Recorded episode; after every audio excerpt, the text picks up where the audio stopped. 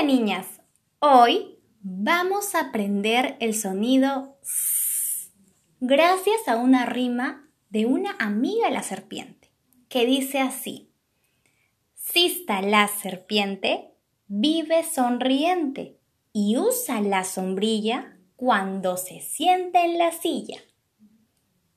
Muy bien, esta rima la vas a practicar varias veces en casita para que aprendas a hacer el sonido S.